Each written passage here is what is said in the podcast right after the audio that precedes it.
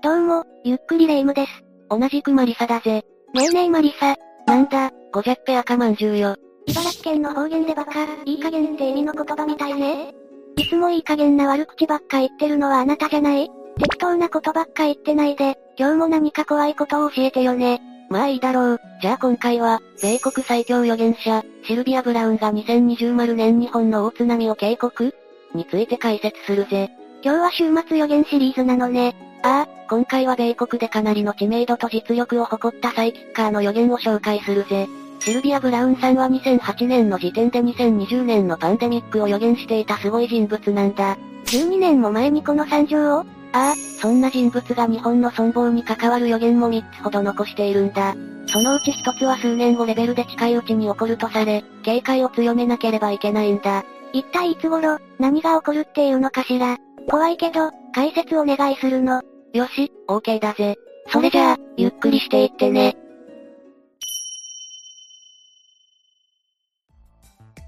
預言者シルビアさんのフルネームはシルビア、セレステ、ブラウンで、本業は作家だぜ。著書は40冊に上り、そのうちの20冊以上がニューヨークタイムズ紙のベストセラーに掲載された。人気作家だったのね。アメリカのテレビやラジオに定期的に出演していたし、人気音楽番組、モンテル・ウィリアムズ賞には17年間もレギュラー出演していた。メディア上でもかなり有名な方だぜ。すごいわね。シルビアさんはどうして予言をするようになったのかしら？シルビアさんは1936年、アメリカ、ミズーリ州のカンザスシティで生まれた。残念なことに2013年にお亡くなりになっているんだが、5歳の時からお告げが聞こえるようになったことで、サイキックの力に目覚めたそうだ。その後は事件の捜査に協力する霊能者としても活動していたんだぜ。聞いたことあるわ。アメリカでは行方不明になった人を霊視で探したり、事件の捜査のために高齢術を使ったりするのよね。その通り、シルビアさんは投資能力を活かしてたくさんの難事件を解決し、FBI や警察からも捜査協力を依頼されていたんだぜ。実力派のサイキッカーだったのね、すごいわ。シルビアさんが今までどんな予言を的中させてきたのか気になるわ。そうだな。それじゃあ、彼女を一躍有名にした、2008年時点での驚くべき予言を紹介するぜ。シルビアさんは2008年に、エンド・オブ・デイズ、というタイトルの予言の書を発行しているんだが、その中で、現在世界中を騒がせているパンデミックを投資によって予言していたんだぜ。そ、それはまさか、その一節は次の通りだぜ。2020年前後の年に、深刻な肺炎のような症状を引き起こす病気が世界中に広まるだろう。このウイルスは人の肺や気管支を犯し、既存の治療法では治癒できないだろう。この病気そのものよりも不可解なことがあるとしたら、ウイルスが突然出現し、そして同じくらい突然消滅することである。それから10年後に同じウイルスが復活し、その後完全に消滅するであろう。やっぱり、シンコロのことだったのね。2020年前後、って時期までぴったりじゃない。ああ、深刻な肺炎のような症状を引き起こす、ということや、既存の治療法では治癒できない、という部分も的中しているな。しかも、ウイルスが突然出現し、瞬く間に世界中に広まったということまで、見事に的中している。当初は、このウイルスがどこから発生したのか、と様々な憶測も飛び交っていた。そうね、まさに突然かつ不可解な出来事だったわ。シンコロの影も形もない2008年に、こんなに具体的に言い当てているなんて本当にすごいわね。そうだな。この予言の書が発行された後、アメリカの人気女優キム・カーダシアンがツイッターでこの文章を引用したのがきっかけで、シルビアさんの予言は全米で注目を集めたんだぜ。聞いたことあるわ。インスタのフォロワー数がものすごい人よね。ツイッターもすごい勢いで拡散されたんでしょうね。ここまで当たっていると、やっぱり気になるのは予言の後半の内容だぜ。シルビアさんは、ウイルスは突然出現し、10年後に復活し、その後完全に消滅する、と言っている。10年後か。忘れた頃にまた大変な事態になってしまうのかしら。恐ろしいわね。シルビアさんは他にも、事件解決のための捜査協力依頼に応えるという形で、色々な投資を的中させているぜ。これってある意味、アメリカの警察も彼女の力を認めているようなものよね。その中でも一つ、有名な投資成功例を紹介するぜ。彼女がある事件の捜査に協力した時、投資で次のようなことが見えたそうだ。容疑者の生は S で始まり、死のために働いている。道に関連した仕事で、道の下の仕事。かなり具体的ね。ああ。そしてついに犯人が捕まった。犯人の名前は、スキーマスク、職業はシの下水道の修理工だったんだぜ。すごいわ。イニシャルが S、死のために働いていて、道の下で働いている。すべてドンピシャね。ああ、シルビアさんの投資は、このように様々な事件を解決へと導いてきたんだぜ。さて、そんなシルビアさんは、これからの未来についてもいくつか予言をしている。ありがたいわね。でも予言といえば人類滅亡とか大災害とか、恐ろしいことが多いイメージよね。そうだな。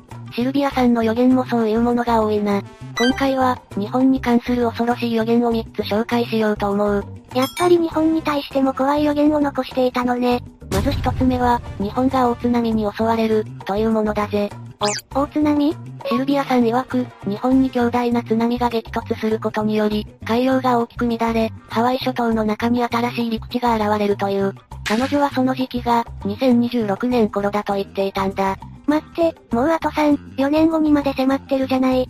そしてきっと、津波が起こるってことはその前に大きな地震が起こるってことよね？ああ。ちなみに新しい陸地が現れるほどの地震の大きさは、マグニチュード7.8以上だと言われているぜ。過去の地震規模に照らし合わせると、関東大震災がマグニチュード7.9、2016年4月の熊本地震が7.3だったと言われている。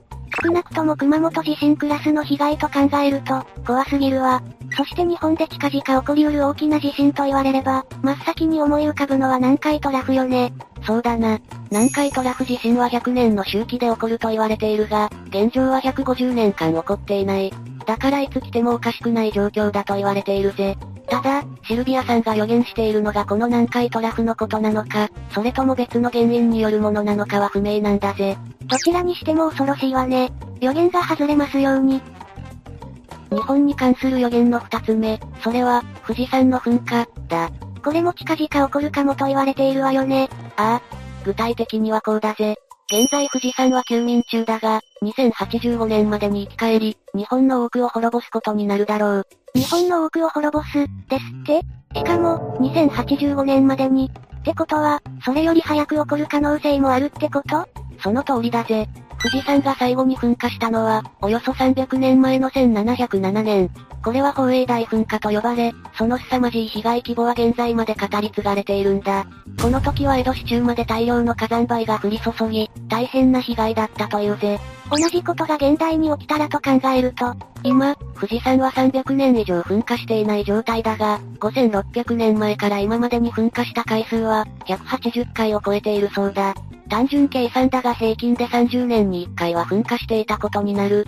平均30年ってことは、今はその10倍もの期間を休んでいるってことよね。ああ、今はその分マグマが溜まっている状態だ。だからこそ、次の噴火はこれまでにないほどの規模になる可能性があるんだぜ。そしてこれはあくまで仮説だが、富士山の活動には15周年周期説というものも唱えられていて、今から最短だと2036年に噴火する可能性が高いと言われているんだ。もしそうなったとしたら、東京中に火山灰、くらいじゃ済まないかもしれないってことね。怖いわ。最後は一番ヤバいやつを紹介するぜ。それは、人類滅亡、の予言だ。もう日本がどうこう、のレベルじゃない話ね。で、具体的にはどういう内容なの？シルビアさんの人類滅亡の予言は、ズバリこうだ。無数のアレルギーが激増し、新しい感染症が人類を苦しめる。対策が間に合わず、地球に住むことが困難となり、2100年までに世界が終末を迎える。アレルギーによる滅亡？なんか怖い響きだけど、いまいちピンとこないわ。どちらかというと、新しい感染症、という方に注目した方がいいかもしれないぜ。なんといってもシルビアさんは2020年のパンデミックを言い当てているからな。そうだったわね。まさか今流行しているこれが人類滅亡の引き金になるのかしら？それはわからないが、予言によれば、新しい感染症は対策が間に合わないほどの猛威を振るい、人類は地球に住めなくなり、そのまま滅亡するということのようだ。ウイルスが広まってしまったら逃げようがないものね。やっぱり一日も早く火星に移住した方がいいのかしら？確かにそう思ってしまうよな。しかし、そもそも日本は2085年までに一足先に滅亡している可能性もあるな。と、怖いこと言わないでよね。とまあ、通常の予言紹介動画ならここで終わりなんだけどな。ビビり始めた霊夢に朗報だぜ。シルビアさんの予言や投資は100%全てが的中しているわけではない。中には当たらなかったものもあるんだぜ。そうなのね。別にビビってはなかったけどね。せっかくだから、その話も聞かせてもらうわ。OK だ。じゃあ一応の参考として、シルビアさんが過去に外してしまった予言、霊視として代表的なものを2つほど紹介するぜ。2002年、ショーン・ホーンベックという少年が誘拐されてしまう事件が起きた。その4ヶ月後、シルビアさんはホーンベック少年のご両親から依頼を受け、テレビ番組内で投資を行ったんだ。サイキッカー預言者の腕の見せ所よね。しかし、投資の結果は、残念ながらホーンベック少年はすでにこの世を去っている。亡骸は二つの尖った岩の近くで見つかる、というものだった。ご両親はショックだったでしょうね。それだけではなく、犯人はおそらくヒスパニック系で、黒髪のドレッドヘア、名前はマイケルだ、と、かなり具体的な投資をした。しかし、2007年になって、ホーンベック少年は生きている状態で無事に保護されたんだぜ。残念ながらシルビアさんの霊視は外れちゃったのね。ああ。だが捕まった犯人はヒスパニック系ではなかったものの、名前はマイケル・ジョン・デブリンだったそうだぜ。名前だけは当たっていたのね。それだけでもすごい気がするわ。でも霊視が外れ少年は生きててくれて本当に良かったわね。最後にもう一つ、シルビアさんの外れた投資を紹介するぜ。それは、自分の式、についてだ。自分の式そんなものが見えちゃったら私だったら耐えられないわ。前述したが、シルビアさんは実は2013年にすでに亡くなっている。投資をしたのはもちろんそれより前のことだが、彼女は、私は88歳で死ぬだろう、と言っていたんだ。しかし、実際には亡くなった年齢は77歳だった。早まっちゃったのね。どうしてかしら。単に投資が外れたのかもしれないし、彼女の式を早めるような何かがあったのかもしれない。現在の行動によって未来は変わるものだからな。超能力者でも自分の最後までは正確に投資できなかったのね。ってことで以上が、米国最強預言者、シルビア・ブラウンが2020年日本の大津波を警告？だったぜ。もしも予言通りに大津波と富士山噴火が起きてしまったら、日本はひとたまりもないわよね。ああ、そうだな。本当に起きる可能性は高いとは言えないかもしれないが、準備しておくに越したことはないぜ。大地震も富士山噴火も、いつかは起きてしまうもののようだしね。みんなも有事の際のための備えはしっかりしておいてね。ということで今日の動画はここまでだ。動画への感想やご意見など気軽にコメントしていってね。最後までご視聴ありがとうございました。ゆっくりダークフォックスをご覧いただき、ありがとうございました。この他にも、おすすめの動画がたくさんあるので、ぜひご覧ください。それでは、またね。